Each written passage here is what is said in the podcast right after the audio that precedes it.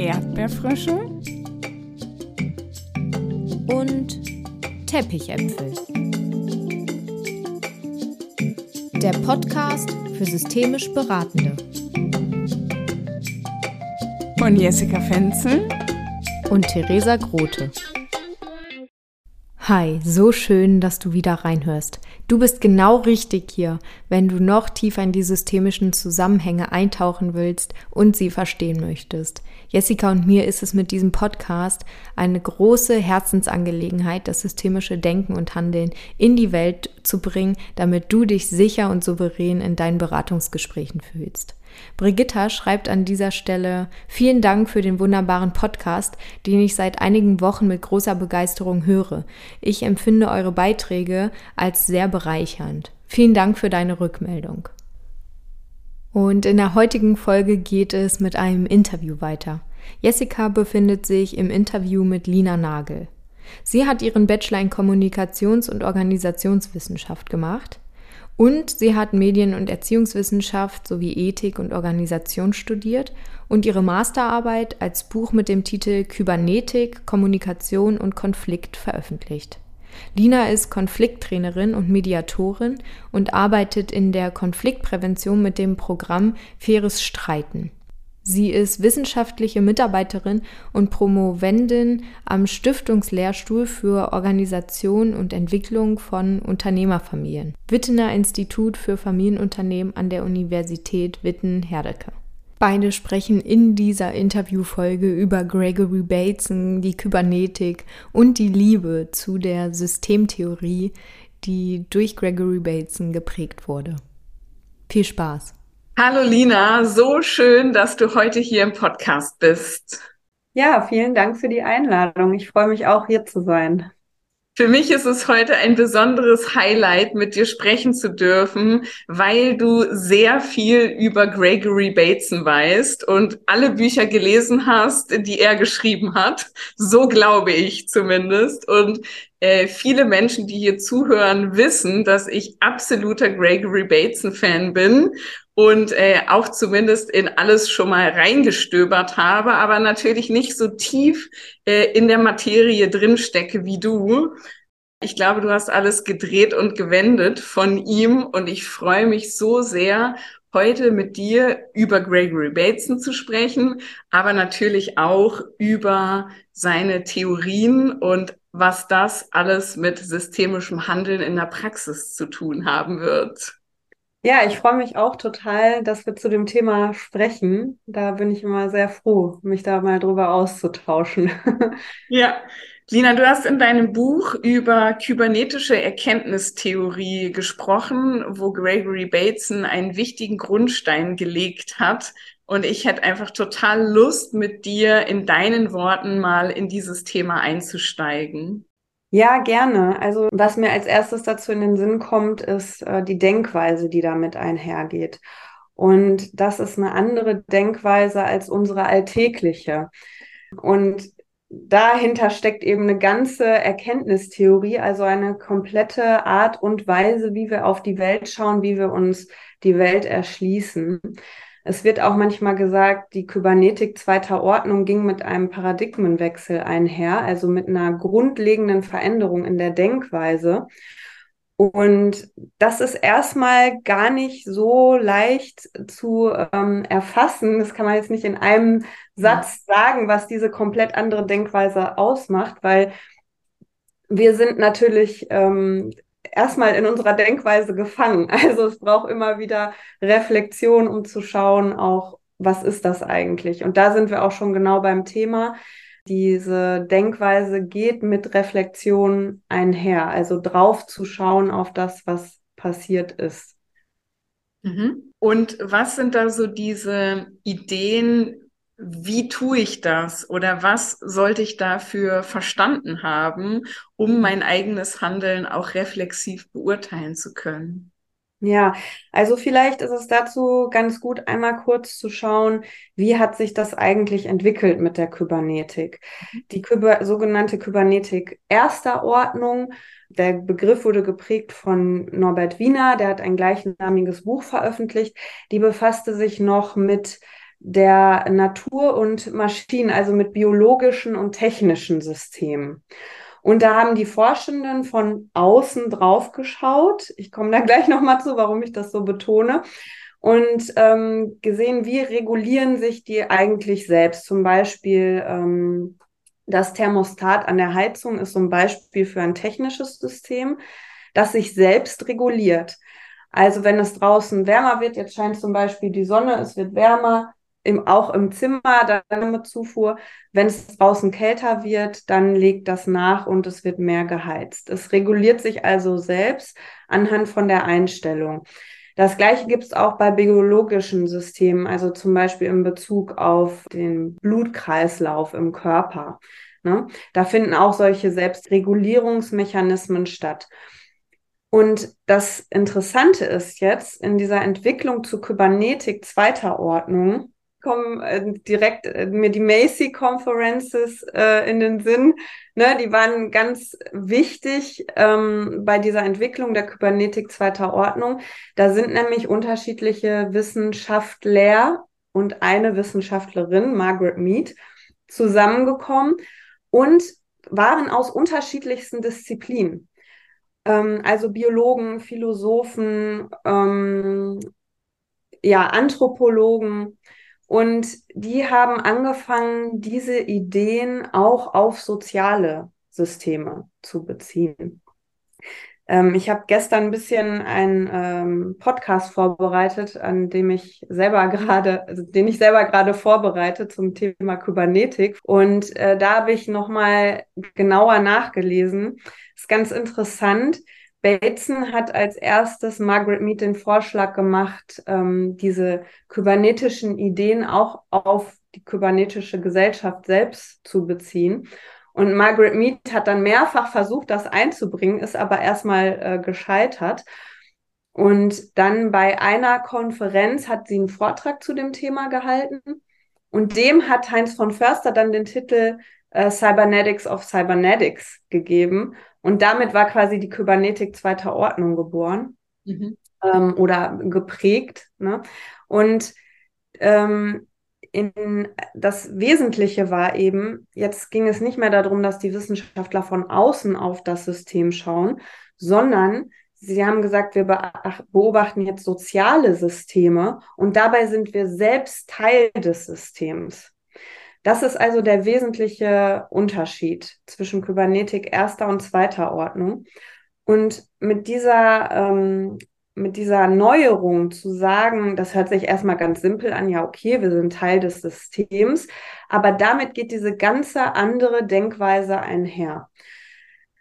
Und zwar ein Beispiel, wenn ich selbst Teil des Systems bin, also mich so verstehe, ist ja die Frage, wenn ich jetzt eine, wenn irgendeine Aussage fällt, wer hat das, die eigentlich gefällt? Also wer hat das beobachtet, was da beschrieben wird?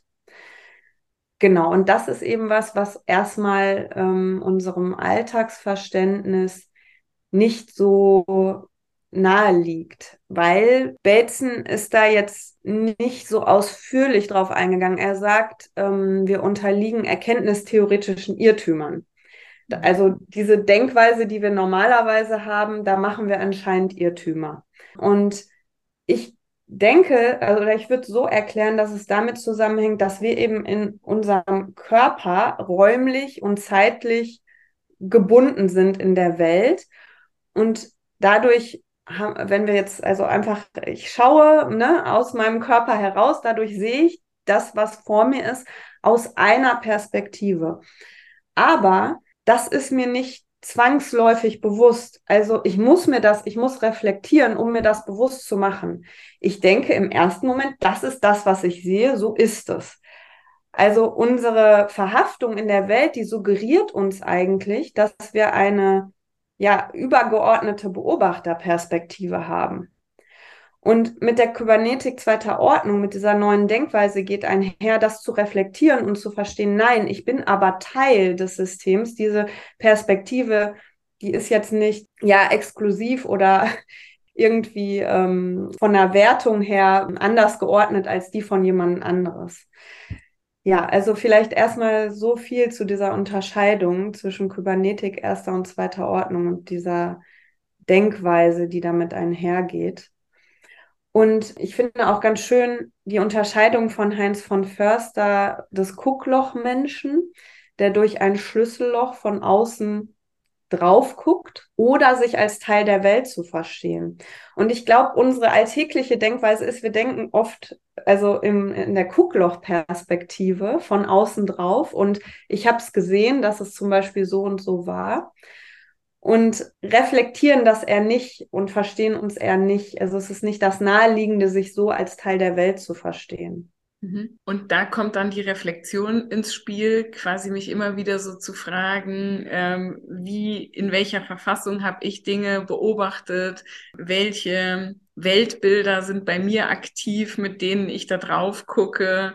Denn je nachdem, was wir im Leben erlebt haben, gucken wir halt auch ganz unterschiedlich auf die Welt und ähm, in die Welt und sind auch da wieder ein Teil dieser.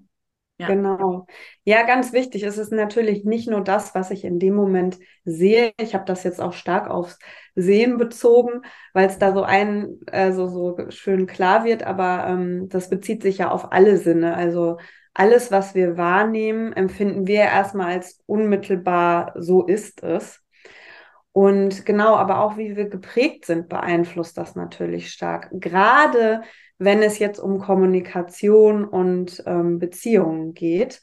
Und da wird die Kybernetik zweiter Ordnung eben richtig spannend und relevant und bekommt dann auch diesen konkreten Praxisbezug für das alltägliche Leben und das Miteinander wenn man eben auf Kommunikation schaut, ne, was wurde gesagt, das kann man noch nicht mal greifbar in der Welt verorten, sondern das steht dann so zwischen den Menschen. Also auch ein ähm, Bateson hat zum Beispiel auch gesagt, Beziehung ist immer ein Produkt doppelter Beschreibung. Da wird nochmal deutlich, dass äh, Beziehung nicht ein, als eindeutig in der Welt verortbar ist, sondern etwas, was beobachter- und perspektivenabhängig ist. Mhm. Und ich glaube, aus dieser Perspektive entstehen ja auch immer wieder Konflikte, dass ich was anderes höre, als du sagst, oder dass, dass das, was ich sage, bei dir anders ankommt, als ich es gemeint habe, oder all diese Phänomene. Du hast dich viel auch mit dem Thema Konflikte beschäftigt. Ähm, wie passt quasi die Kybernetik zweiter Ordnung für dich mit Konfliktlösung zusammen? Also erstmal vielleicht auch noch, wie sie zu Konflikten passt. Ich finde, Konflikte sind, also für mich ist, sind Konflikte das beste Thema, um Kybernetik zweiter Ordnung zu veranschaulichen. Ich, ähm, da fällt es mir am einfachsten, Beispiele dafür zu finden, was sich zum Beispiel in Batesons Theorie wiederfindet. Ein Beispiel dafür wäre, dass wir oft Dinge tun, ähm, weil wir denken, der andere hat sich jetzt so verhalten, jetzt muss ich so reagieren. Ich habe eigentlich gar keine andere Wahl. Und das ist eben etwas, was typisch für unser, ich nenne das mal alltägliches Denken ist, dass wir ähm, uns Zusammenhänge linear und kausal erschließen. Also denken, ich muss, weil du. Du hast das getan, jetzt muss ich mich so verhalten. Und ein Grundgedanke der Kybernetik ist die Zirkularität und Zusammenhänge zirkulär zu erfassen. Und wenn man das jetzt macht in so einer Konfliktsituation, also das als einen ähm, kreislaufartigen Zusammenhang zu verstehen, dann kommt direkt so eine Frage, ja, was war denn, bevor der andere das getan hat? Ne, was habe ich vielleicht auch getan, was das Verhalten auch ausgelöst hat? Und was passiert denn, nachdem ich mich darauf so verhalte, wie ich es vorhabe? Was bewirke ich damit auch wieder beim anderen? Und das finde ich so spannend an Konflikten, dass wir oft versuchen, in Konflikten mit unserem Verhalten das Verhalten der anderen Person zu verändern, und genau das Gegenteil bewirken. Dass wir eigentlich genau das unerwünschte Verhalten damit bestärken, äh, mit unserem, mit unserer Reaktion. Und das, äh, ja, kann man mit Kybernetik erklären oder veranschaulichen, warum das so ist. Und jetzt hast du aber die Frage nach der Konfliktlösung gestellt. Ne? Warum finde ich Kybernetik zweiter Ordnung hilfreich für Konfliktlösung? Ja, die Antwort steckt da jetzt auch eigentlich schon drin, weil wir damit das besser verstehen können, solche Zusammenhänge. Ne? Also so wie ich es gerade beschrieben habe, das zu verstehen, was ist auch mein Anteil daran oder sich auch zu fragen, wie wirkt das jetzt wieder auf den anderen. Ne, zu, auch zu merken, wenn ich immer wieder mich so weiter verhalte, dann bestärke ich das vielleicht sogar eher noch was dann ja nahe liegt zu überlegen, wie könnte ich es denn mal anders ausprobieren. Und können wir jetzt auch noch weiter in die Tiefe gehen. Also bei Bateson lassen sich auch ähm, drei Korrektive finden für erkenntnistheoretische Irrtümer. Die hat er allerdings jetzt nicht so schön verpackt aufgelistet. Wir hatten ja auch vorher schon mal kurz gesprochen, da hatte ich zu dir ja auch schon gesagt, also bei Bateson darf man auch nicht erwarten, dass er einem am Ende nochmal zusammenfasst, was jetzt das Wichtigste war und was man jetzt genau damit machen kann mit seinen Ausführungen. Aber Wolfram Lutterer hat die ganz schön auf den Punkt gebracht, diese drei Korrektive, die sich auch alle drei bei Bateson finden lassen. Und zwar sind das systemische Weisheit, Demut und Liebe. Und das finde ich, äh, fand ich sehr interessant in meinem Buch, was ja ursprünglich meine Masterarbeit war, habe ich eben auch geschaut, inwiefern lassen sich diese Ideen von Bateson, seine Konzepte auch in Konfliktlösungsmethoden wiederfinden.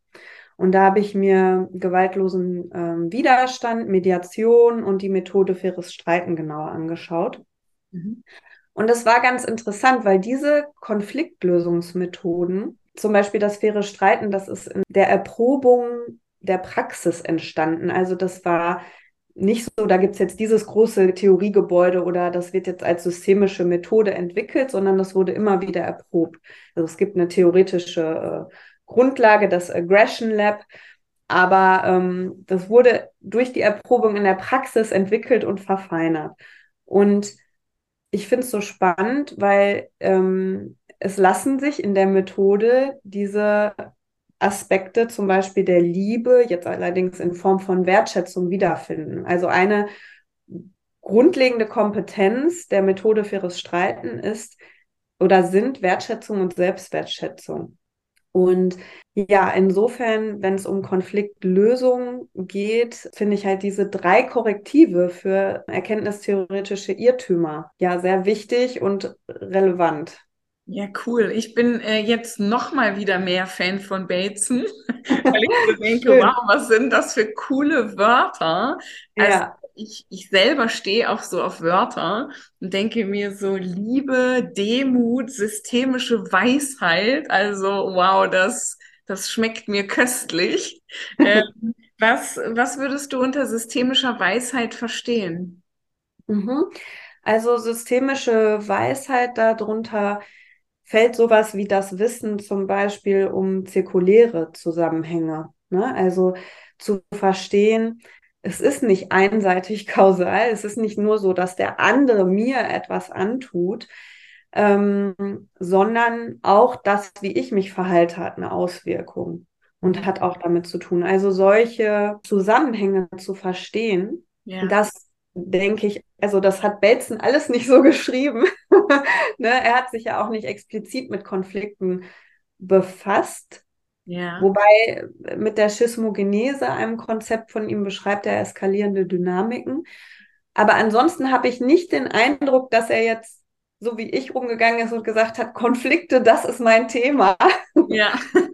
ähm, genau, aber ich kann mir gut vorstellen, dass er da auch äh, mitgehen würde, zu sagen, ja, sowas zum Beispiel ist systemische Weisheit. Also die systemische Denkweise zu verinnerlichen, sofern das überhaupt geht. Verinnerlichen finde ich schon wieder gar nicht das richtige Wort, weil es um einen Prozess geht und immer wieder zu reflektieren und ähm, sich das immer wieder zu veranschaulichen. Was könnte das jetzt für diese spezifische Situation bedeuten? Weil jede Situation ist ja auch wieder anders. Ne? Aber ähm, wenn du magst, kann ich ein bisschen was zu kybernetischen Prämissen noch sagen, die, denke ich, mit systemischer Weisheit einhergehen. Also zum Beispiel ich habe mich, also mein Anliegen ist es auch immer zu schauen, was bedeutet das jetzt konkret? Hm. Ne, wie kann ich damit, wie kann ich das auch nutzbar machen für mich? Und wie kann ich das auch anderen Menschen vermitteln, auch die Relevanz davon? Deshalb ist immer so meine Frage, was bedeutet das konkret? Und ich habe ähm, jetzt gerade ist ein Artikel von mir erschienen in der ähm, ZKM, Zeitschrift für Konfliktmanagement. Da habe ich geschaut, was drei kybernetische äh, Prämissen, also habe erstmal geschaut, was sind so kybernetische Prämissen, was würde ich sagen, wie kann man das konkretisieren, was diese Denkweise ausmacht. Und da habe ich dann auch geschaut, was bedeutet das für Konflikte. Und eine davon ist zum Beispiel dieses, verstehe ich mich jetzt als Teil der Welt oder als Gucklochmensch? Das andere ist das Wissen um die Beobachterperspektive, also zu verstehen oder also sich bewusst zu machen, dass ähm, Beobachtungen eine Rolle spielen. Und das dritte ist, Zusammenhänge zirkulär zu und kreislaufartig zu verstehen. Das wären jetzt so, also da würde ich sagen, das sind drei Elemente, die unter systemische Weisheit fallen ja. können die wir ja auch alle an unterschiedlichen Stellen in diesem Podcast schon ausgeführt haben. Aber ich finde es so schön, dass es dann auch immer wieder so zusammenfließt. Und ähm, ich habe von allen drei Prämissen schon gehört, aber dass Bateson diesen Begriff darüber wählt, systemische Weisheit, so das mhm. ist für mich heute neu und ähm, überraschend. Vielen Dank dafür. Gerne. Machen wir es nochmal vollständig. Ähm, was gibt es für dich zum Thema Demut zu sagen? Demut, da denke ich als erstes an das Thema auch Kontrolle, auch ein Thema, mit dem Bateson sich befasst hat. Er schreibt über den Mythos der Macht, den ich so verstehe, dass wenn wir zum Beispiel erkenntnistheoretischen Irrtümern unterliegen oder ganz einfach unserer alltäglichen Denkweise, äh, schnell denken können, ich kann etwas kontrollieren. Und ich finde, bei ihm wird schön klar, dass wir, dass das eben ein Mythos ist oder eine Illusion, dass wir Macht haben können. Auch wenn ich in einer machtvollen, autoritären Position bin, dann kann ich die Macht immer nur ausüben, wenn die anderen auch mitspielen, wenn die anderen dem folgen. Und das ist nicht zwangsläufig der Fall. Also das ist natürlich oft in unserer Welt der Fall, und deshalb ähm, suggeriert uns das auch, dass Macht möglich ist. Aber er weist eben darauf hin, dass es ja ein Mythos ist oder eine Illusion, würde ich sagen, immer zwangsläufig Macht haben zu können oder auch Kontrolle. Also ich denke, man könnte auch sagen, es gibt auch einen äh, Mythos der Kontrolle. Also das mit der Macht, da geht es auch stark also das kann man gut auf so die politische und gesellschaftliche Ebene, denke ich, beziehen, um sich das da bewusst zu machen. Aber jetzt mal grundsätzlich bei Kontrolle, das hat auch so was ganz, ja, Alltägliches. Also zu versuchen, mein, also zum Beispiel, vielleicht habe ich eine ganz bestimmte Vorstellung darüber, wie mein Leben ablaufen soll. Da habe ich jetzt gerade auch über Ostern endlich mal Lösungen von Watzlawick gelesen. Und da geht es auch darum, wie ähm, ja in der heutigen Welt, wobei das ja noch eine damalige Welt ist, aber es trifft auch genauso auf die heutige Welt zu, viele Vorstellungen darüber vorherrschen oder Idealbilder, wie muss Ehe ablaufen und Mutterschaft mit ganz viel Erwartung und mit ganz viel Perfektionismus. Und er schreibt zum Beispiel auch, dann ähm, das Problem ist eigentlich diese Erwartung. Die produziert erstmal das Problem. Wenn wir sehen, also wenn wir nicht so eine hohe Erwartung haben und das Leben mehr so nehmen, wie es kommt, dann müssen wir gar nicht so unglücklich sein, weil ähm, das dann gemessen an unserer, er also ne, unsere Erwartungen dann viel eher auch erfüllt werden. Nicht jetzt, dass man keine Ziele haben sollte, ähm, und Wünsche und Dinge, die man anstrebt im Leben, aber einfach diese, dieses nicht permanent so ein Ideal anzustreben. Und ich glaube, da spielt Demut eine Rolle ähm, in dem Sinne, ja, immer wieder sich auch bewusst zu machen, ich kann das Leben nicht kontrollieren oder es gibt Dinge, die sind außerhalb meiner Macht und es ist auch in Ordnung. Es muss nicht alles so sein, wie ich das möchte. Also es ist ja in unserer Zeit vielleicht noch mal viel aktueller als damals mit Influencern und sozialen Medien und immer wieder zu sehen, ja, wie perfekt ein Leben vermeintlich sein könnte. Ne? Und ja, genau. Also insofern denke ich Demut ähm, im Sinne von nicht den Anspruch haben, auch das Leben kontrollieren zu können. Mhm. Und wenn man das jetzt auch auf die Beratung ähm, bezieht, das ist ja auch dein Feld ganz stark, da finde ich Demut auch super wichtig und relevant in der Hinsicht, dass wenn ich jetzt eine gute Beraterin bin und merke, hey, alles funktioniert und ne, was ich ausprobiere, ich bin damit erfolgreich, sich trotzdem immer wieder zu sagen, aber jeder Fall ist immer wieder neu. Und das heißt jetzt nicht, dass das nächste Mal genauso gut funktionieren wird. Und das Spannende ist ja, wenn ich in so eine Haltung reinkomme, I'm it und es wird auch für immer so bleiben und ne, alles, was ich anfasse, wird zu Gold, sage ich jetzt mal, dann bin ich vielleicht viel weniger offen zu sehen, was eigentlich gerade wirklich im, im Leben oder im Außen da ist. Und das erhöht die Wahrscheinlichkeit, dass es nicht gut funktioniert. Also indem ich mich nicht so gut auf das einlassen kann, was da ist. Mhm. Und indem ich aber immer wieder sage, also demütig bin und sage, es ist wieder eine neue Situation und ja, ich weiß, dass ich gut bin, das ist auch wichtig. Also Selbstbewusstsein, ich habe es vorhin schon mal gesagt, faires Streiten, Selbstwertschätzung ist total mhm. wichtig. Also es geht jetzt nicht darum, irgendwie falsch bescheiden zu sein oder sich selber klein zu machen. Aber im Hinblick auf Kontrolle und im Hinblick darauf, was ist der Ausgang einer Situation da denke ich, ist es wichtig, also einerseits flexibel zu sein, sich auf das einlassen zu können, was kommt, aber eben auch, dann könnte man sagen, demütig in der Hinsicht, dass man weiß, ich kann nicht einen bestimmten Ausgang bewirken, zwangsläufig. Ja. Ich kann ihn anstreben, aber ich kann es nicht äh, zwangsläufig bewirken, dass es so und so kommt das würde ja auch die zirkuläre Sichtweise torpedieren, weil wir ja auch sagen, wir können lebende Systeme nicht linear beeinflussen. So, ich ja. finde dieses Wort Demut insofern total spannend, weil ich ja auch oft versuche, in meinen Weiterbildungen den Leuten so zu erklären, wie, wie mache ich das oder was braucht man für eine gelingende Beratungspraxis. Und ich nenne das häufig so das ist für mich so was Spielerisches oder fast Kindliches, so eine Neugier, so ein forschendes Fragen und so eine Offenheit. Und, mhm. ähm, und jetzt fügst du diesem Ganzen noch den Begriff Demut hinzu, wo ich so denke, ich meine, den sofort spüren zu können.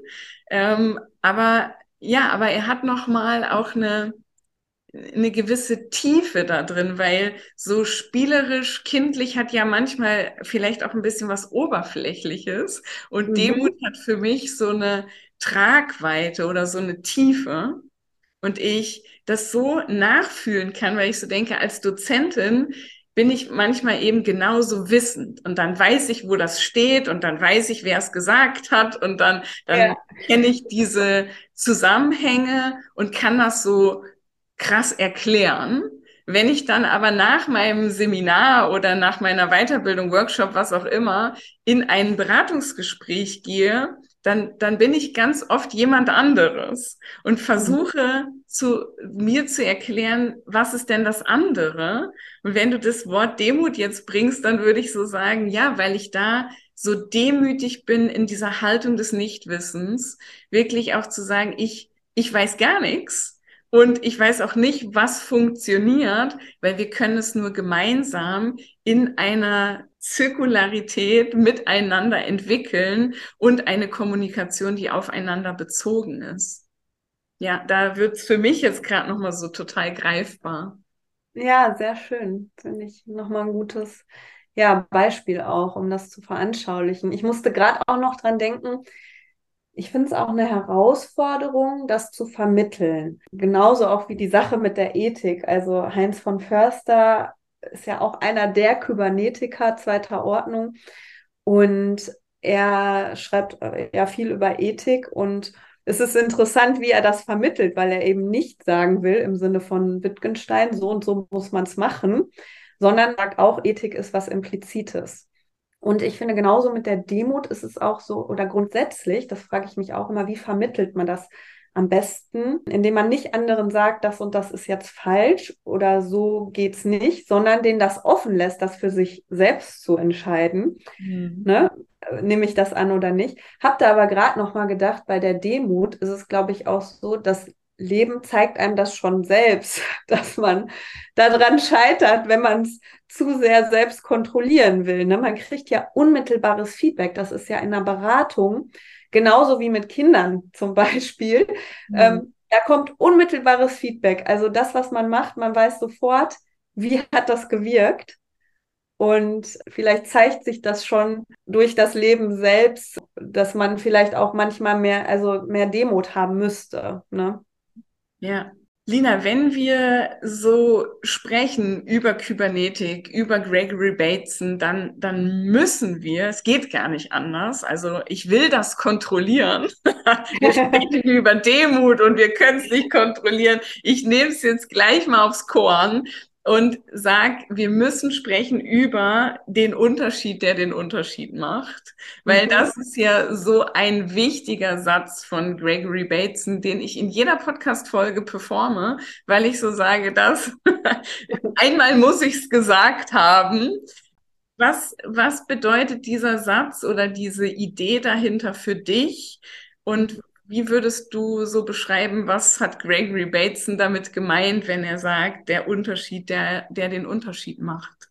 Also er hat Information definiert als einen Unterschied, der einen Unterschied macht. Und da sieht man schon, dass Information für ihn nicht kein Ding ist, was ich in der Welt äh, vorfinden kann, sondern auch etwas zwischen den Menschen. Aber insofern, dass es eben überhaupt aufgegriffen wird, dass es zum Beispiel im Kommunikationsverlauf was ist, was Relevanz hat, weil es passieren ja ständig ganz viele Dinge. Wenn jetzt draußen ein Baum umfällt und ich das aber nicht höre, gar nicht mitbekomme, dann ist das kein Unterschied, der jetzt in unserem Kontext hier, in unserer Aufzeichnung deiner Podcast-Folge einen Unterschied macht. Insofern gibt es ja, viele Unterschiede, die Unterschiede machen können. Und um das vielleicht nochmal auf die Praxis zu beziehen, also in der Beratung oder auch in der Konfliktlösung ist natürlich immer ein Unterschied relevant, der insofern einen Unterschied macht, dass sich etwas verbessert, dass eine, zum Beispiel eine Erkenntnis entsteht, dass man was Neues versteht, dass sich ähm, eine Dynamik verändert daraufhin, die eingeschliffen war, die den Beteiligten nicht gut getan hat. Mhm, ja. Und Bateson war ja jetzt kein äh, systemischer Berater, ne? Nee.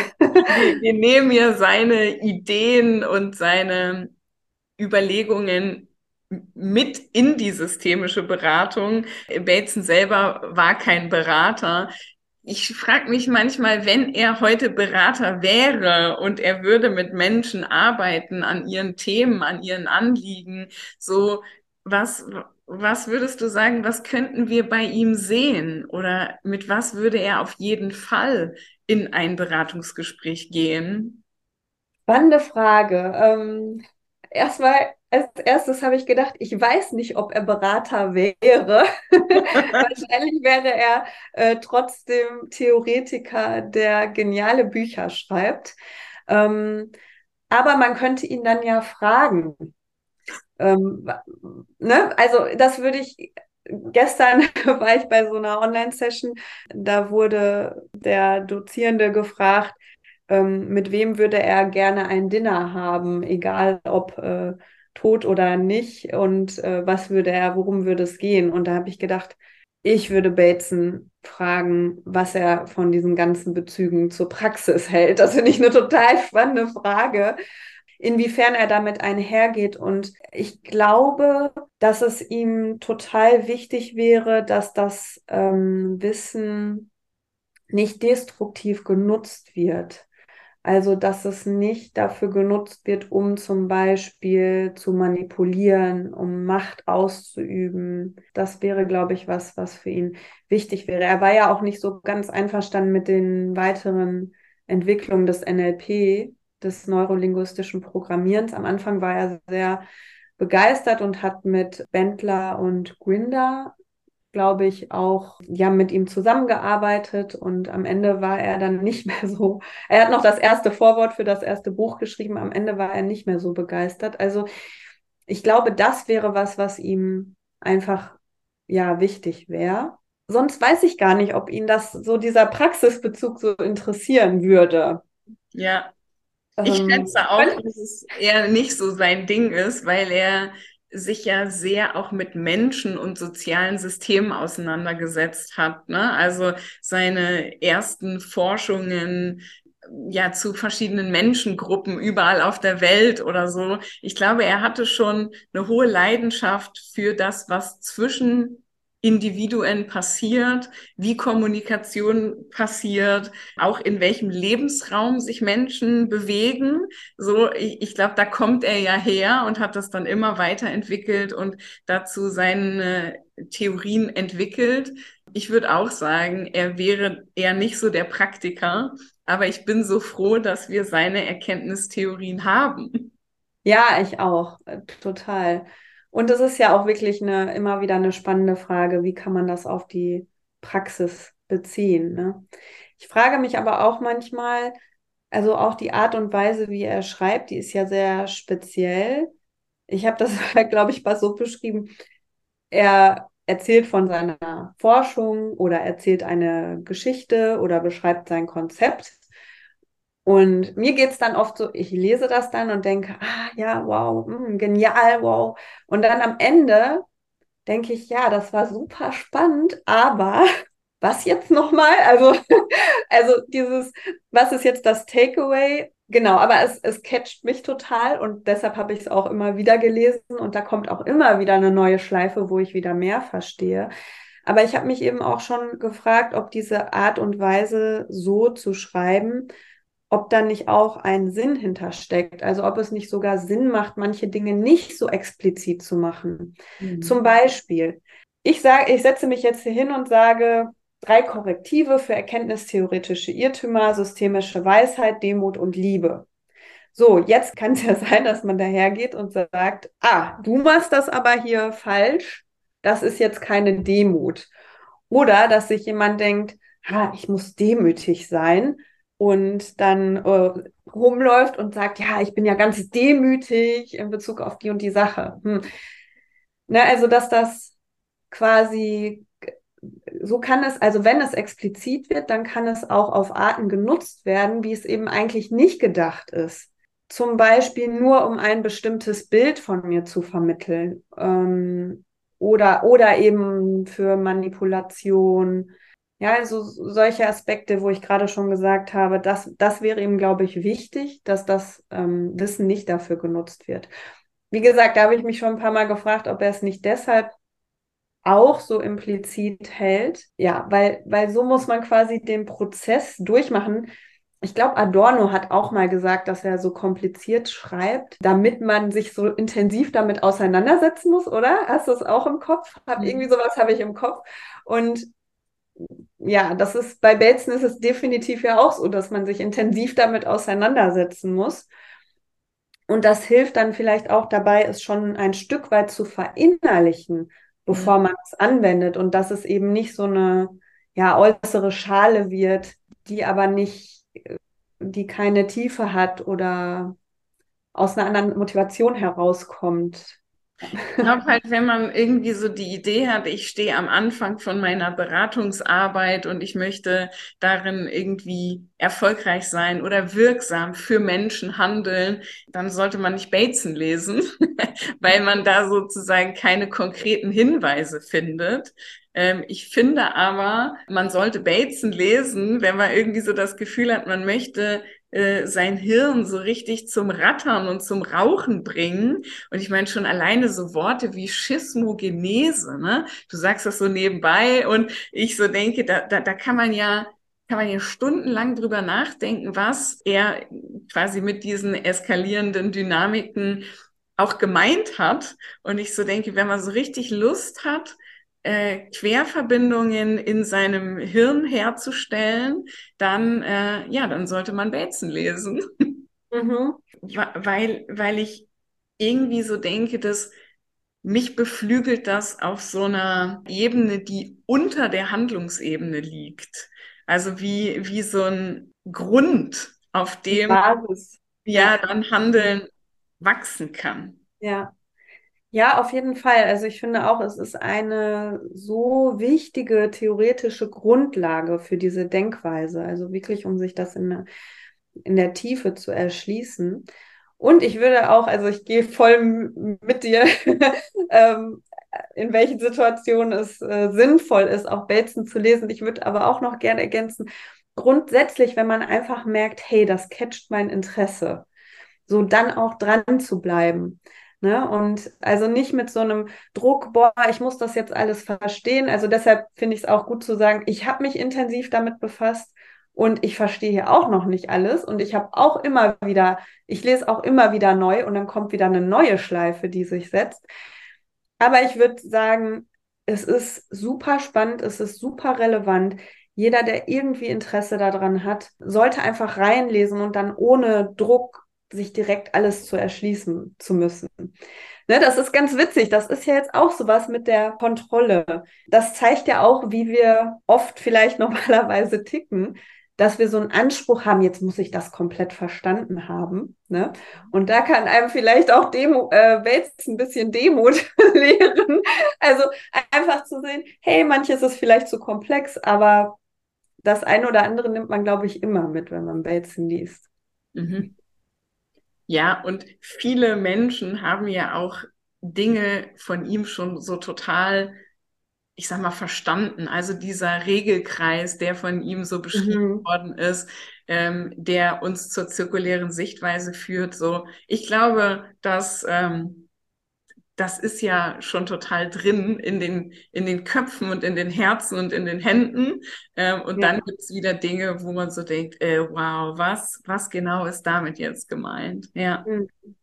Dina, du hast dein Buch abgeschlossen auf der letzten Seite oder deine Masterarbeit ist ja beides gleichzeitig mit einem Gedicht von Gregory Bateson, was er 1978 geschrieben hat. Also ist auch schon ein bisschen her. Ja. Ich stehe ja so auf 1978. Mit was würdest du unser Gespräch gerne abschließen? Interessante Frage, muss ich mal kurz drüber nachdenken. Ich liebe innere Suchprozesse. Also einmal hoffe ich erstmal, Interesse geweckt zu haben mit dem, was ich hier eingebracht habe. Also an, an Bateson, auch an der Auseinandersetzung mit einer ähm, kybernetischen Denkweise, weil ich glaube, dass sie super relevant ist für die aktuellen ja, Probleme und Herausforderungen, die wir in der Gesellschaft und auf der Welt haben. Nicht nur im Hinblick auf zwischenmenschliche Beziehungen und Konflikte auch im Hinblick auf größere politische, gesellschaftliche Konflikte, aber auch, da haben wir jetzt überhaupt nicht drüber gesprochen, im Hinblick auf so globale Fragen wie die Klimakrise. Also auch da denke ich, dass eine kybernetische, man kann auch sagen, eine systemische Denkweise sehr hilfreich sein kann. Deshalb hoffe ich, dass so eine Folge wie diese oder dein Podcast generell Interesse daran weckt, an dem Thema.